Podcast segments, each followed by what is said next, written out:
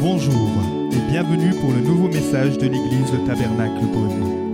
Pour plus d'informations sur nos activités, merci de visiter la page Facebook Église Le Tabernacle Beaune.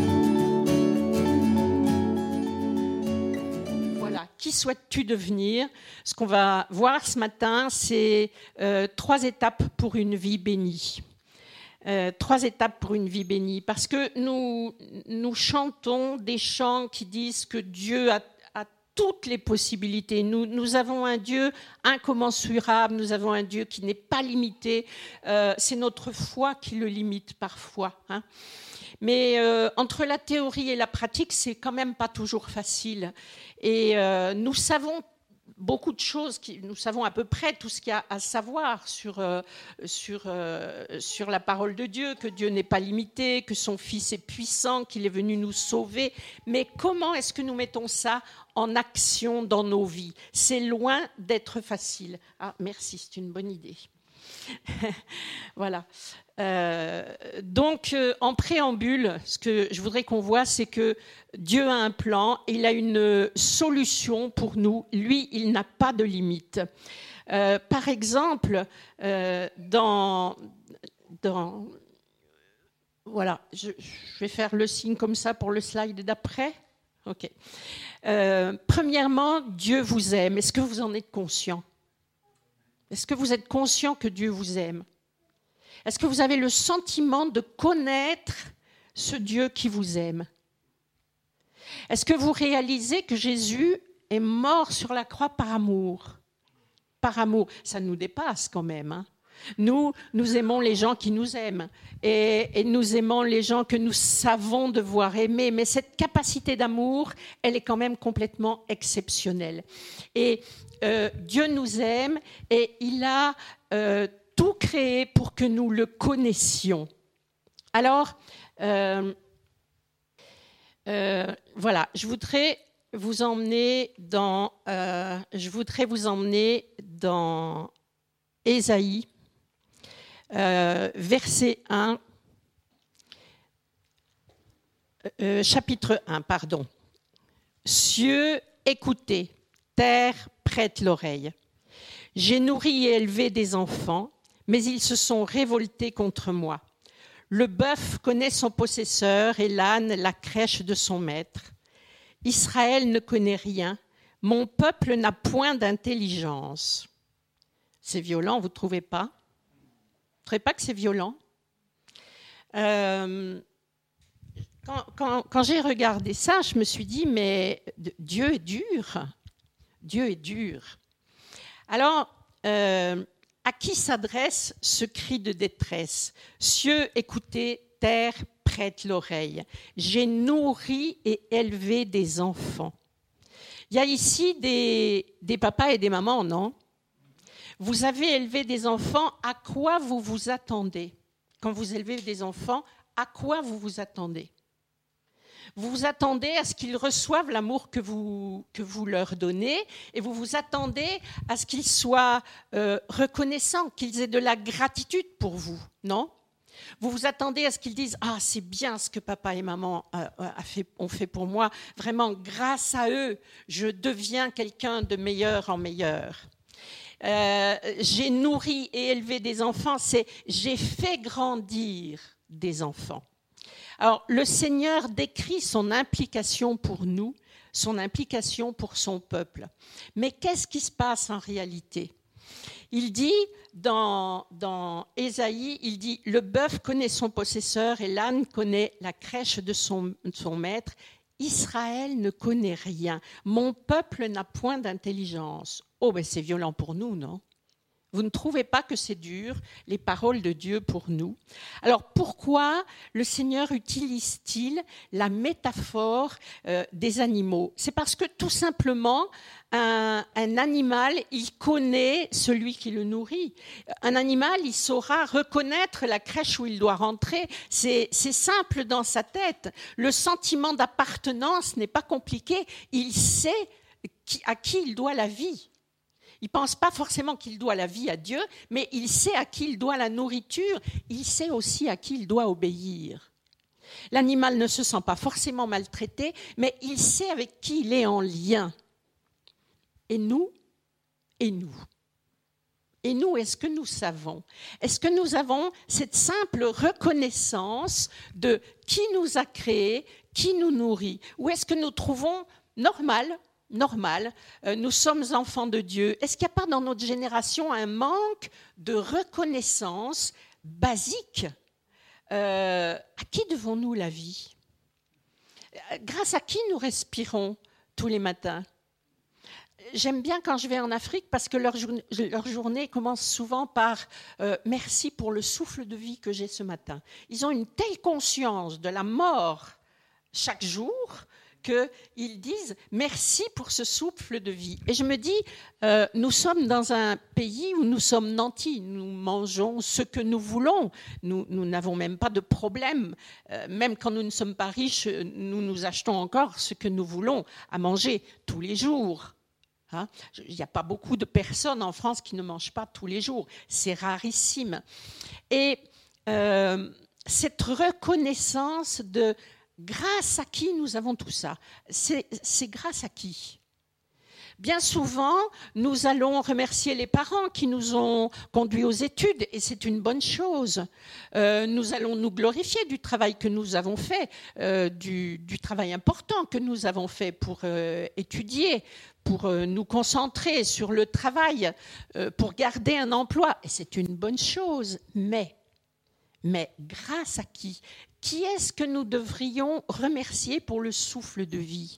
À qui nous devons ce souffle de vie? Pourquoi on est né en France, aux États-Unis, euh, au fin fond de, la Chine ou, de l'Afrique? Pourquoi sommes-nous nés dans, dans, une famille d'industriels ou d'agriculteurs ou de commerçants? Pourquoi? Qui l'a voulu? Et, c'est quoi notre héritage dans tout ça?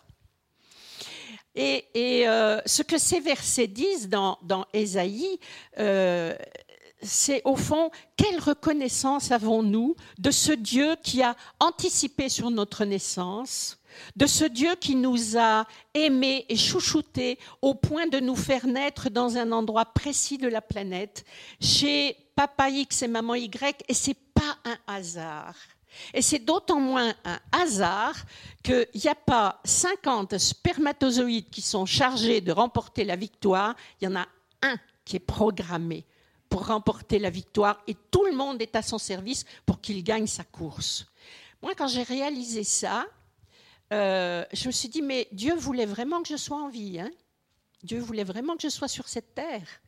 Et parfois, quand nous vivons euh, des détresses, euh, nous nous posons des questions. Sommes-nous le fruit du hasard? Sommes-nous euh, euh, pourquoi tant, de galères dans nos vies? Nous chantons des chants vraiment bien, mais pourquoi tant de galères dans nos vies? Pourquoi ça s'est passé comme ça? Pourquoi notre parcours est difficile? J'aimerais bien qu'une seule personne me dise que son parcours n'a pas été difficile et je me dirais, ben, cette personne, soit elle est descendue du ciel, là, immédiatement, tout de suite, Euh, soit elle était sous cloche, je ne sais pas où elle est née, mais euh, je n'ai pas visité tous les pays du monde, mais j'en ai fait quelques-uns. J'ai jamais vu de personnes qui n'ont pas souffert. Et pourtant, nous chantons la toute-puissance de Dieu, nous chantons la résurrection de Christ, nous chantons l'amour de Dieu qui est mort pour que nous ayons accès à cette vie magnifique, ce partage magnifique que Dieu nous, nous réserve. Mais concrètement, est-ce que c'est notre partage? Pas vraiment. Alors, euh, ça m'a interpellé. Euh, ces passages de la Bible m'ont interpellé. Je me suis dit, même ce qu'on a chanté ce matin, que ça correspondait à la prédication que j'avais prévue, je me disais, mais euh, entre ce que Dieu veut pour nous, ce, cet absolu qu'il veut pour nous, qu'il a voulu depuis le départ, il n'avait pas prévu le péché. Euh, mais il a su composer avec le péché. Même avec le péché, il ne nous a pas abandonnés. Donc, entre euh, toutes ces bénédictions qui sont là à notre disposition et notre capacité à nous en saisir, qu'est-ce qui fait que notre vie n'est pas aussi bénie que ce que Dieu veut? Qu'est-ce qui fait que euh, nous chantons l'absolue magnificence de Dieu et puis Qu'est-ce qui fait que, à la sortie du culte, là, vous allez vous dire bon, euh, est-ce que j'ai l'argent pour faire les courses euh, Et puis la querelle avec un tel, ça me pèse, ça me fait mal au cœur. Et puis là, je suis en précarité de travail. Et puis, euh, puis mon enfant n'est pas en bonne santé. Et puis le couple, ça bat de l'aile. Et puis, et puis, et puis, qu'est-ce qui fait que on a un tel décalage? Pensez-vous que c'est Dieu qui l'ait voulu? Non. Pensez-vous qu'on ait un manque de foi? Je ne crois pas. Mais ce que j'ai euh, observé, ce que j'ai vu dans, les partages que j'ai euh, parcourus ces temps-ci, c'est que euh, Dieu a prévu une plénitude pour nous. Il, a vraiment prévu la plénitude. Nous, serions comme un, on va dire, nous, pourrions être comme dans une bulle parmi le monde. Savez, une bulle d'église, là, une bulle qui se promène euh, dans le monde, mais, mais qui n'appartient pas à ce monde. Mais pourtant, nous travaillons dans ce monde. Nos voisins font partie du monde. Tout le monde n'est pas converti autour de nous, même pas dans nos familles. Hein. Donc, nous vivons une réalité en décalage avec euh, en, décalage avec euh, ce que nous savons de la parole de Dieu. Donc, pourquoi euh, pourquoi le Seigneur veut nous, propose des, métaphores, c'est pour que nous comprenions que ce qui est limité, c'est dans notre pensée. En fait, nos limites viennent de notre éducation, nos limites viennent de notre côté très charnel. Euh, nous sommes esprit, âme et corps, mais en même temps, nous sommes sur cette terre et très charnels. Donc Jésus désire que nous le connaissions. Cieux, écoutez, terre, prête l'oreille, dit Isaïe 1 euh, au verset 2. Et euh, à qui s'adresse ce, ce cri? J'ai nourri et élevé des enfants. Dieu dit, j'ai nourri et élevé des enfants. Quand vous nourrissez, que vous élevez vos enfants, vous vous attendez à quoi? De l'amour, de la reconnaissance. Vous vous attendez à ce qu'ils suivent le chemin que vous dressez devant lui. Est-ce que c'est le cas? Est-ce que c'est ce que nous faisons avec Dieu le, Père? Le bœuf connaît son possesseur et l'âne la crèche de son maître, dit Ésaïe 1 euh, au verset 3, mais mon peuple n'a point d'intelligence. Je trouve ça très violent. Je me dis, mais pourquoi Dieu est aussi dur avec nous? Pourquoi Dieu est aussi dur avec nous? Euh, pourquoi le, Seigneur trouve-t-il que nous sommes, euh, euh, comment dire, si loin de lui alors que nous le cherchons? Qu'est-ce qui se passe? Là où je veux vous emmener, c'est que quand j'ai regardé, quand j'ai cherché les, les passages qui concernaient le, le, le, royaume de Dieu, je me suis aperçue que euh, entre ce que Dieu avait prévu et ce qu'on arrivait à mettre en œuvre, il y avait déjà euh, la racine humaine qui nous empêchait de nous saisir de notre pleine destinée. Par exemple, euh, comment, les rois ont glissé vers l'éloignement.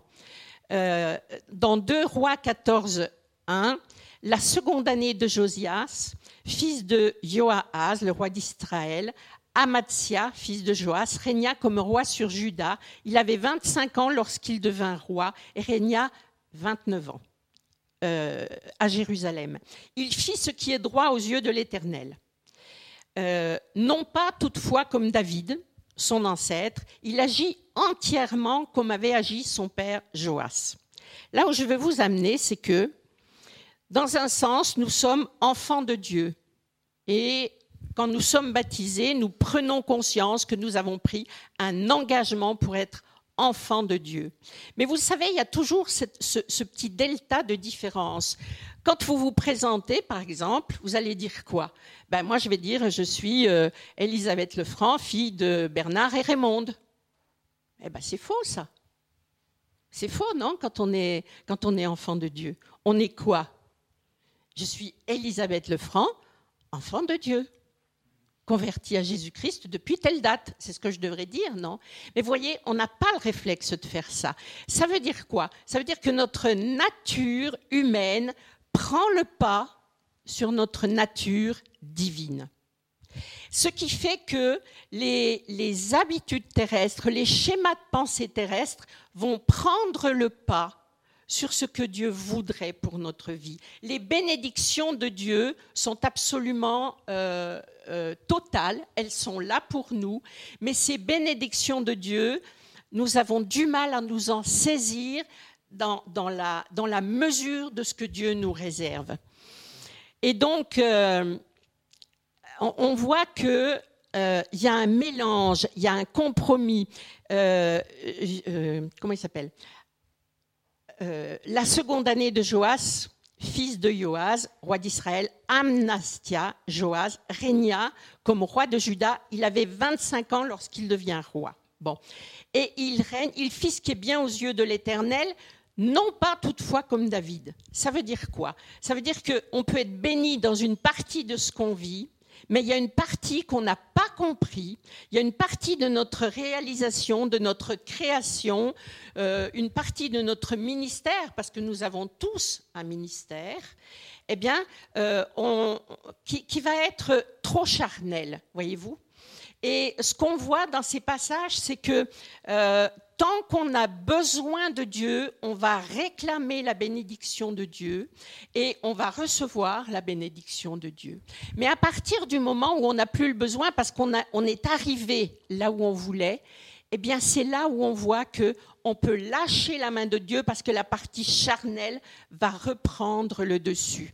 Alors dans, euh, dans cette page d'histoire, euh, j'ai regardé comment, du temps d'Ésaïe, Osias, Yotam, Ahaz et Ézéchia avaient mis en place un ministère limité, un ministère excellent et limité.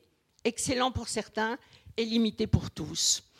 Euh, donc ça veut dire que dans, dans ce qu'on reçoit de la part de Dieu, il y a ce qu'on comprend euh, on va comprendre euh, ce que Dieu peut faire pour nous, on va le comprendre avec notre intelligence, mais ce que Dieu nous demande, c'est est-ce qu'on l'a reçu dans notre cœur? Est-ce qu'on le sert avec notre cœur? Est-ce qu'on l'aime avec la dimension du cœur? Parce que ce qui va limiter l'efficacité, c'est cet écart entre notre intelligence, on a compris à quoi ça sert d'être chrétien, on a compris que Dieu nourrit son peuple, on a compris que Dieu débloque nos situations, on a compris que nous sommes en sécurité avec, euh, avec Dieu en nous. Mais est-ce qu'on a compris qu'il a besoin de notre amour? Ça, est-ce qu'on l'a compris? Est-ce qu'on a, compris qu'il a besoin d'être aimé de nous. Nous, nous avons la pensée que nous sommes des petites natures terrestres, que nous avons besoin de lui pour évoluer, et tant que nous avons besoin de lui, il répond présent. Mais quand nous sommes arrivés, comment nous comportons-nous vis-à-vis de lui? Est-ce que nous sommes les mêmes ou est-ce que nous changeons? Et là, nous voyons que dans, dans la vie de, de certains rois, eh bien, à partir du moment où ils ont été arrivés dans la carrière qu'ils voulaient, euh, ils ont changé de comportement vis-à-vis de Dieu et ils ont accepté des compromis. Et ce qui fait que nous sommes limités dans, la puissance, dans la comment dire, euh, dans l'épanouissement en Dieu, c'est tout ce qui peut être de l'ordre du compromis. Amnasta, Amnastia devient roi à l'âge de 25 ans et il règne 29 ans à Jérusalem. Il fit ce qui est droit aux yeux de l'Éternel, mais d'un cœur qui n'était pas sans partage. Donc c'était un guerrier talentueux, il observait la loi, pendant un temps, il écoute et il prend en compte ce que les prophètes disent. Lorsqu'Amnastia, il a un nom, euh, fut de retour après la défaite des Édomites, il fit venir les dieux des fils de Séhir et il les adopta comme ses dieux. Voilà, hein. c'est-à-dire que euh, pendant qu'il a eu besoin de Dieu, il a reçu de Dieu ce qu'il avait besoin de recevoir, mais il s'est retrouvé dans une situation où il s'est dit oui, mais euh, si j'ai mon Dieu euh, et, et, pas les dieux des pays dans lesquels je suis, je vais contrarier certaines personnes. Aujourd'hui, on dirait il ménage son électorat. il, fait attention. Il ménage son électorat, il faut que tout le monde soit content. Hein. c'est un peu ça. Alors euh, là, ce n'était pas un électorat, mais c'était un peu ça quand même. Euh, et donc, il a introduit une notion de compromis parce que euh, il n'a pas, on va dire, éradiqué ce qui était l'ordre des faux dieux. Alors, s'il venait aujourd'hui, je ne sais pas ce qu'il dirait. Hein. Lorsqu'Amnastia fut de retour, après la défaite des Édomites, il fit venir les dieux des fils de Séhir et il les adopta comme ses dieux. Il se prosterna devant eux et leur fit brûler des parfums. Alors, ça veut dire que parfois nous sommes euh, dans une situation où nous avons tellement besoin de Dieu, là, nous savons qu'il n'y a que la croix pour nous tirer d'affaire. Et là, nous disons, euh, Seigneur Jésus-Christ, tu es mort pour moi. Souviens-toi que tu es mort pour moi. Je me souviens que tu es mort pour moi. Et, je crie à toi parce qu'il n'y a pas de Dieu plus puissant que toi. Et au nom de Jésus-Christ, Père, pardonne-moi ceci, cela. Et Dieu, dans sa grande bonté, va nous exaucer. Mais là, on voit que, une fois qu'il y a eu les exaucements, et qu'on reporte euh, les yeux sur la société, on va dire, euh, eh ben, on va rentrer dans le compromis. Parce que on va tout simplement avoir peur du rejet des autres, peur du rejet de la famille. Toute cette lignée de rois, euh, ils, étaient, euh, ils étaient dans le compromis. Pourquoi? Parce que David avait péché dans l'adultère et ça s'est transmis, pas seulement l'adultère physique, mais l'adultère spirituel. Cette notion de compromis, elle était dans la lignée voyez-vous. Et euh, nous avons, en tant que chrétiens, besoin de, de, confesser les péchés de nos ancêtres. Nous avons besoin de confesser, de dire, de confesser les péchés familiaux, de dire Seigneur, dans ma famille, ben, il y a eu telle et telle et telle problématique, et que j'ai commis ces péchés ou pas, je t'en demande pardon. Moi et ma famille, nous avons péché, et je te demande grâce sur ma famille et sur ma descendance. Hmm. Et là, nous voyons qu'il euh, y a toute une lignée qui va commettre le même péché de compromis, c'est-à-dire qu'ils sont engagés avec Dieu, mais euh, à partir du moment où ils ont obtenu euh, les victoires pour les uns, la richesse pour d'autres, peu importe, ben là, ils vont entrer dans le compromis parce qu'ils ne veulent pas déplaire à la société à laquelle ils appartiennent.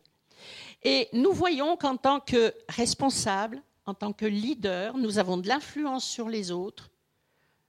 Vous êtes des lumières qui devaient briller dans ce monde de païens. Vous êtes des lumières qui devaient briller. De quelle lumière? De quelle lumière allez-vous briller? Vous allez briller de la lumière de Christ en vous, n'est-ce pas? De la lumière du Tout-Puissant. Vous allez marquer la différence.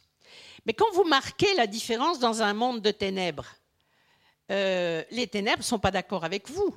Votre environnement professionnel, votre environnement familial, le quartier dans lequel vous habitez, si vous êtes une lumière qui transportez la pensée de Dieu, si vous mettez en action la pensée de Dieu, euh, vous faites contraste hein, et vous les dérangez.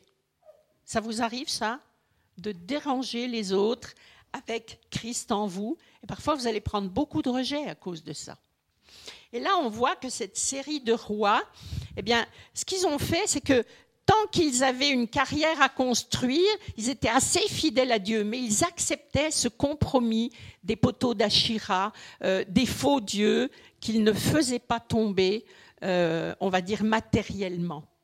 Ce qui fait qu'ils restaient dans, dans, il, restait sous les yeux du peuple une possibilité d'aller vers d'autres croyances. Alors je vous dis ça, hein.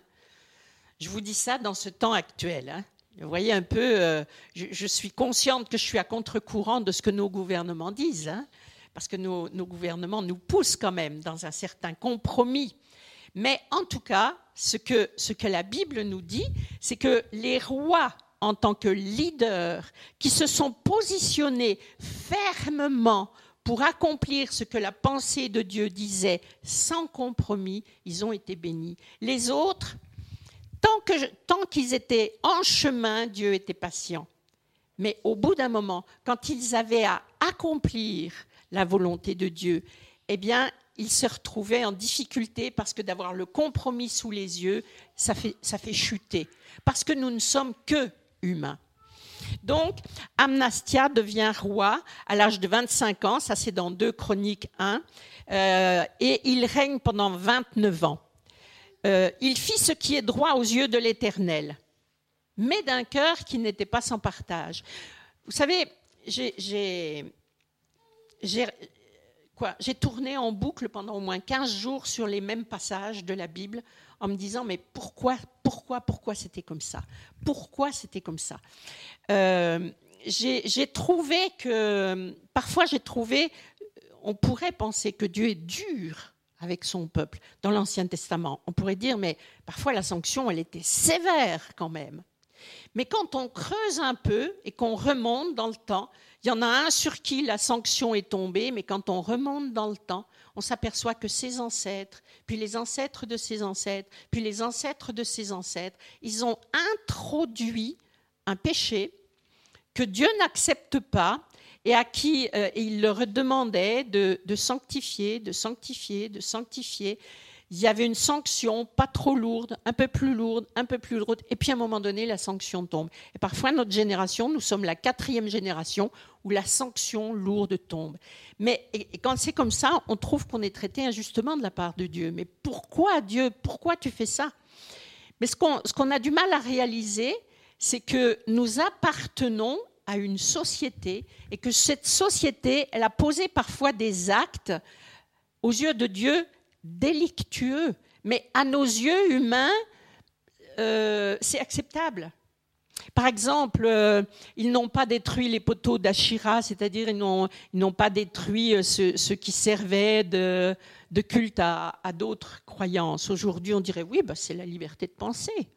C'est la liberté de penser, ils ont le droit. Mais à l'époque, Dieu se disait, mais si on laisse des supports comme ça, euh, dans la faiblesse euh, humaine qui est la nôtre, eh bien, ils vont chuter.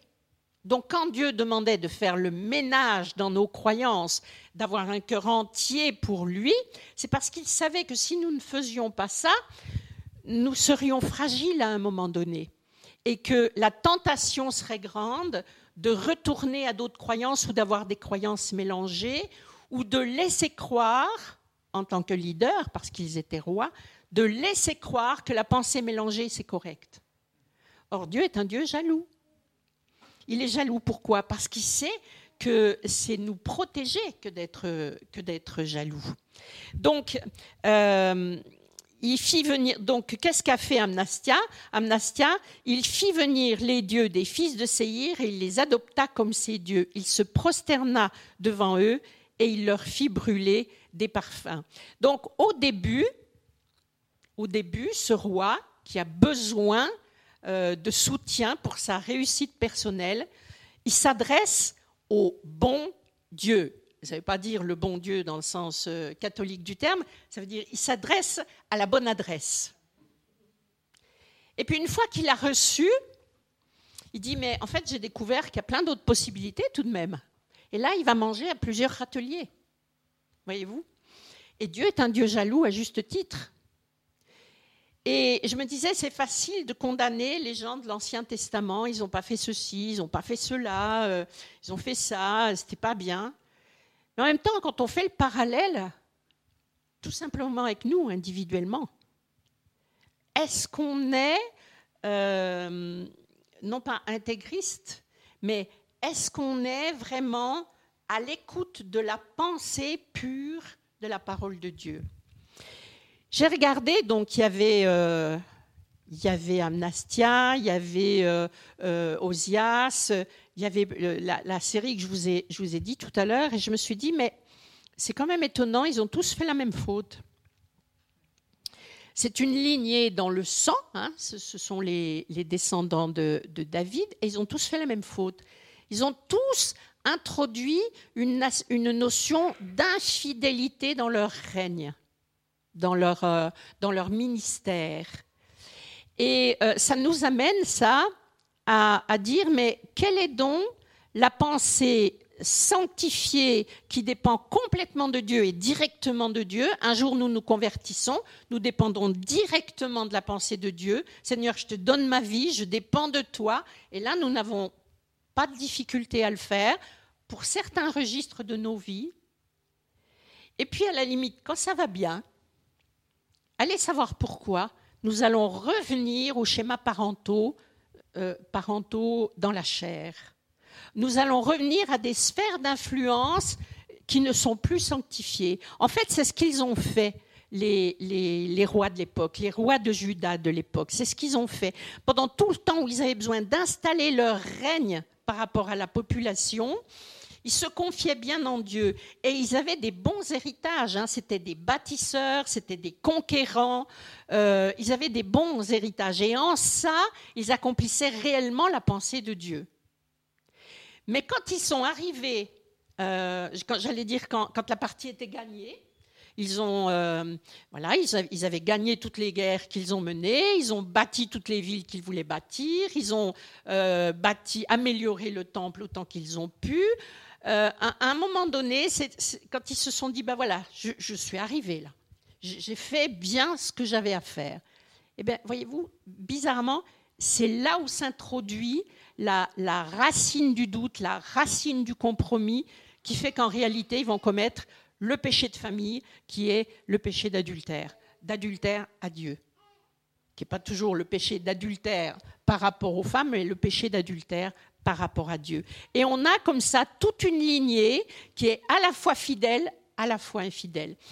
Et euh, par exemple, euh, Abnastia devient roi à l'âge de 25 ans, il règne 29 ans à Jérusalem. Il fit ce qui est droit aux yeux de l'Éternel. Ça, c'est dans 2 Chroniques 25.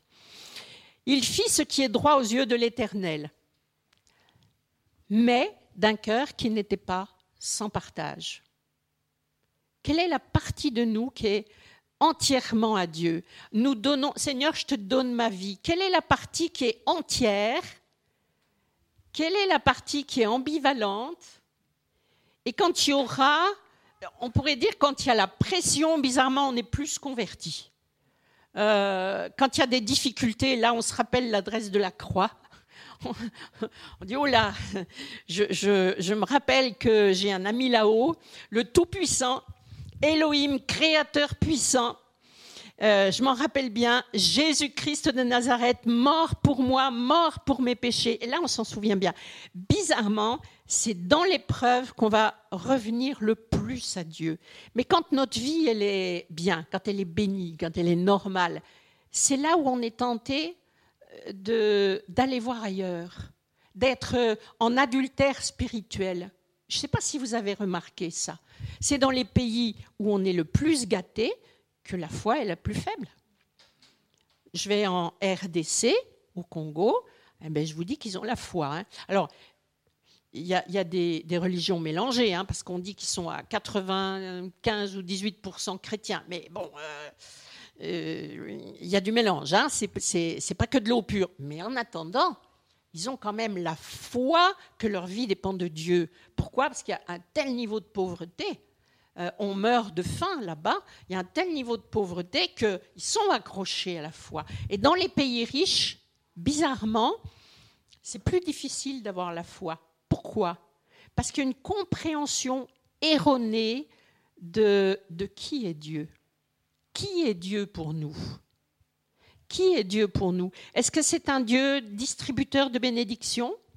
Là, on voit que euh, dans, les rois de Juda, tant que les rois avaient besoin de Dieu, euh, ils avaient une pensée juste par rapport à Dieu.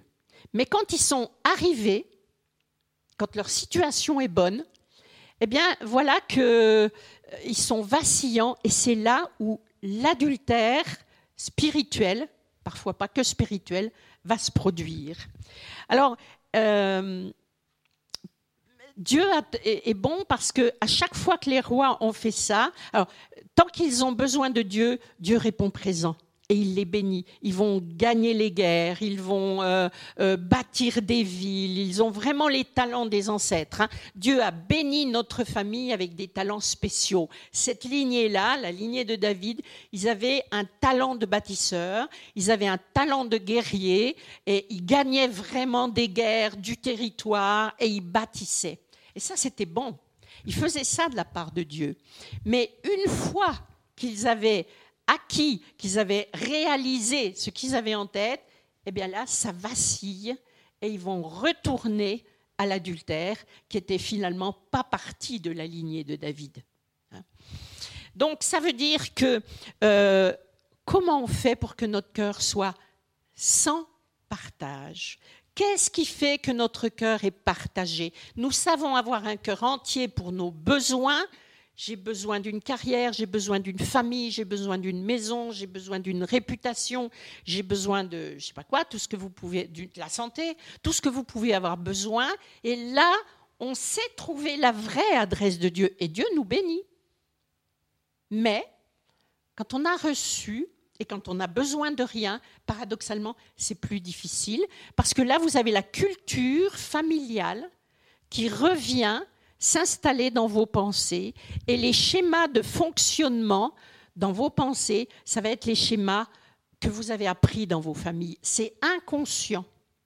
En fait, on voit que dans toute cette lignée, euh, Osias, Yotam, Ahaz, Ézéchia, euh, ils ont tous appris, ils ont tous été fidèles à la pensée du papa et de la maman, mais du papa dans la chair. Ils ont tous fait comme leur père leur a appris. Et en fin de compte, c'est là notre limite. Elle est là notre limite.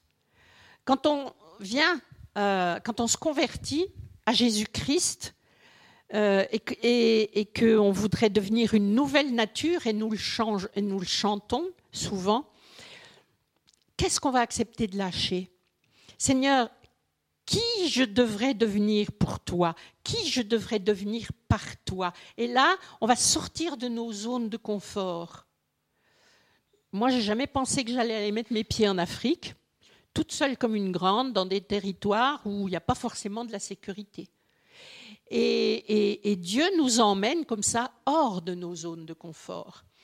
Ce qui fait que tant que nous réclamons à Dieu ce que nous avons besoin de recevoir, nous sommes fidèles à la pensée de Dieu parce que nous avons un objectif précis, mais quelque part égocentrique aussi. Et quand nous avons reçu, comment allons-nous transformer, comment allons-nous accepter d'être métamorphosés dans la pensée de Christ? Comment allons-nous accepter euh, de le servir? Et là, j'allais dire cette fois gratuitement parce qu'on n'a plus besoin de rien. Il nous a donné euh, tout ce qu'on lui avait demandé.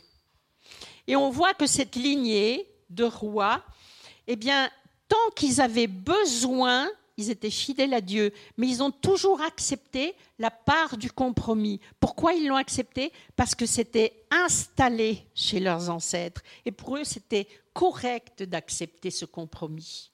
Pour eux, dans la chair, c'était correct.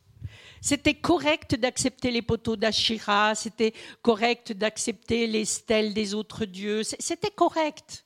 Ils avaient appris ça chez leurs ancêtres. Mais voyez-vous, nous sommes tous leaders nous avons tous un, territoire de rayonnement. Vous rayonnez sur votre famille, vous rayonnez au boulot, vous rayonnez euh, dans certains domaines d'église, vous rayonnez dans des clubs sportifs, des associations. Vous êtes tous des leaders. Et là, quand vous êtes leader, ce que vous allez accepter comme compromis, ça va faire loi pour les autres. Et c'est ce que Dieu a reproché à la, lignée de David, parce qu'il y a quand même eu des sacrées sanctions. Hein. Euh, il y en a un qui s'est permis d'être euh, sacrificateur à la place du sacrificateur. Euh, son, son, orgueil, il l'a payé, puisqu'il a été lépreux jusqu'à la fin de sa vie, bien que roi. Il était lépreux. Donc, je suis en train de vous dire que Avons-nous conscience de la façon dont nous devons rayonner, de la façon dont Dieu nous propose de rayonner sur notre entourage? Avons-nous conscience de, euh, la partie influence familiale euh, qui fait que nous ne nous rendons même pas compte euh, que dans certains domaines de nos vies, l'influence que nous avons n'est peut-être pas aussi pure que dans d'autres domaines de notre vie. Parfois, nous avons conscience de la partie régénérée en nous, où Christ habite vraiment dans notre vie, mais dans d'autres domaines, nous avons appris des schémas parentaux qui font loi. Et toute cette lignée de rois, euh, Osias, Yotam, Ahaz et Ézéchias, ils ont eu le bon héritage familial, c'était des bâtisseurs, c'était des guerriers de talent. Et là, Dieu était content et les a bénis. Mais dans une autre partie, ils ont tous accepté les poteaux d'Achira, les stèles, euh, en fait les hauts lieux où le peuple pouvait aller sacrifier aux idoles. Et comme ils étaient responsables et rois, c'était grave parce que ça voulait dire quelque part, euh, j'ai un Dieu, mais j'en permets beaucoup, j'en permets plusieurs. Et dans les moments de, vulnérabilité, eh ben c'est là où on tombe. Et dans ces moments de vulnérabilité, ce qu'on aura accepté comme poteau d'Achira, ce qu'on aura accepté comme, euh, comme euh, support, j'allais dire piste d'atterrissage à démons, c'est peut-être un peu un raccourci, mais c'est ça quand même. C'est-à-dire ils avaient accepté d'autres dieux. Eh ben, dans les moments de fragilité, qui sont souvent les moments de réussite et de bénédiction financière, parce que là on est tellement content que là j'ai la baraquère, là j'ai réussi, là c'est tout bon. Et puis c'est là où on tombe. Et c'est là où ils tombaient. Et Dieu les a sanctionnés parce que Dieu s'est senti trahi. Il bénit, mais il voudrait être notre Dieu unique. Et quand j'ai lu toute cette, euh, série, euh, euh, donc il y avait, comme je viens de le dire, Osias, Yotam, mais il y avait avant Amnastia, Joaz, ils ont tous commis les mêmes erreurs. C'était, ils n'ont pas osé détruire les hauts lieux de culte alors qu'ils étaient rois, donc ils avaient autorité sur le territoire, eh bien, ils n'ont pas osé prendre euh, cette décision de dire détruisons euh, les, hauts lieux, parce qu'ils se sont dit, aujourd'hui on dirait, non, si je dis ça, ils vont plus voter pour moi et je ne serai pas président de la République. Non, non, non, non, il faut, faut faire de la diplomatie, il euh, faut s'entendre avec tout le monde. Et en fait, c'est ce qui les a, c'est ce qui les a fait plonger. Hein. C'est-à-dire que Dieu leur a donné la réussite et puis ils n'ont pas eu que la réussite. Il y en a hein, qui ont quand même... Euh, voilà, et nous ne pouvons pas servir de, maître. Et j'ai vraiment, j'ai vraiment euh, passé du temps, puis j'ai encore envie de passer du temps sur ces méditations-là, de dire, mais bien sûr, là, c'est écrit devant nos yeux, donc on peut, on peut dire, ils étaient comme ceci, ils étaient comme cela. Mais j'ai envie de dire, nous sommes dans un temps où la compromission est sacrément facile.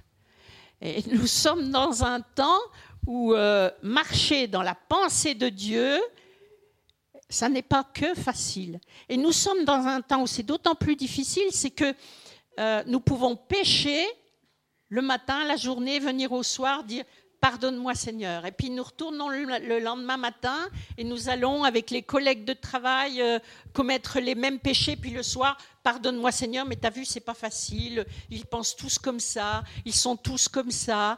Euh, euh, si je dis autrement, ils vont me montrer du doigt, ils vont dire que je suis intégriste. Ils vont, ils vont, ils vont. C'est le démon, ils vont. Hein. Et, et c'est pas facile d'être fidèle à Dieu. Je ne sais pas si vous trouvez ça facile, mais c'est pas facile. Et qu'est-ce qui nous piège? C'est la culture héritée de nos parents, avec la partie permission héritée de nos familles. Et cette partie permission, on n'arrive pas toujours à la débusquer en nous. C'est pourquoi je crois vraiment qu'il y a des moments où, où, nous devons dire, mais Seigneur, est-ce qu'il y a une partie en moi qui t'empêche de me bénir? Parce que ta bénédiction, elle est pleine et entière. Jésus, il est venu racheter tous nos péchés et c'est une vie en abondance qu'il nous réserve. Une vie en abondance. Donc c'est pas une vie dans la précarité, c'est pas une vie où on souffre de faim, c'est pas une vie où on souffre de rejet, c'est pas une vie dans les conflits, c'est pas d'une vie où euh, euh, on, est viré du boulot tous les quatre matins. C'est pas ça. Donc qu'est-ce que c'est, Seigneur? Qu'est-ce que c'est les, croyances limitantes qu'on peut avoir, nous, mais de quoi on a hérité aussi? Parce que dans toute cette lignée des rois, tous, ils ont commis la même erreur. C'est ils, euh, ils étaient conformes à la pensée de Dieu sur beaucoup de choses, mais sur un point, ils n'osaient pas abattre les poteaux d'Achira, euh, toutes les stèles des dieux Baal et tout ça. Ils n'osaient pas. Ils avaient peur de déplaire au peuple et euh, finalement on met ça dans un coin puis c'est acceptable. Mais aux yeux de Dieu, ce n'était pas acceptable. C'était pas du tout acceptable. Alors, euh, voilà, je voulais juste éveiller votre, éveiller votre curiosité je vous, invite vraiment à aller dans, aller dans Ésaïe. Euh, j'ai passé 15 jours sur les quatre premiers versets parce que ça m'a ramené dans Chronique, ça m'a ramené dans, ça m'a ramené. Mais pourquoi, pourquoi Dieu est dur comme ça? Ben oui, mais il punit à la quatrième génération, mais il commence d'en avoir marre. Ça fait quatre générations qu'on lui désobéit là-dessus.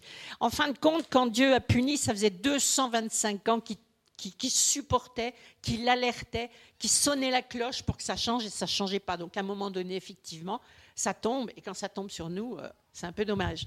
Mais voilà, ce que je voulais vous dire, euh, euh, l'Ancien Testament nous aide à revisiter précisément nos comportements. Et c'est vrai, aujourd'hui, pour demander pardon à Dieu, on n'a plus besoin de tuer un pigeon, un bœuf, une chèvre ou je ne sais pas quoi, merci Seigneur. Euh, mais ce qui est droit est droit, et ce qui est tordu est tordu, et ça, ça reste vrai. Et euh, pas un seul mot de la parole ne passe.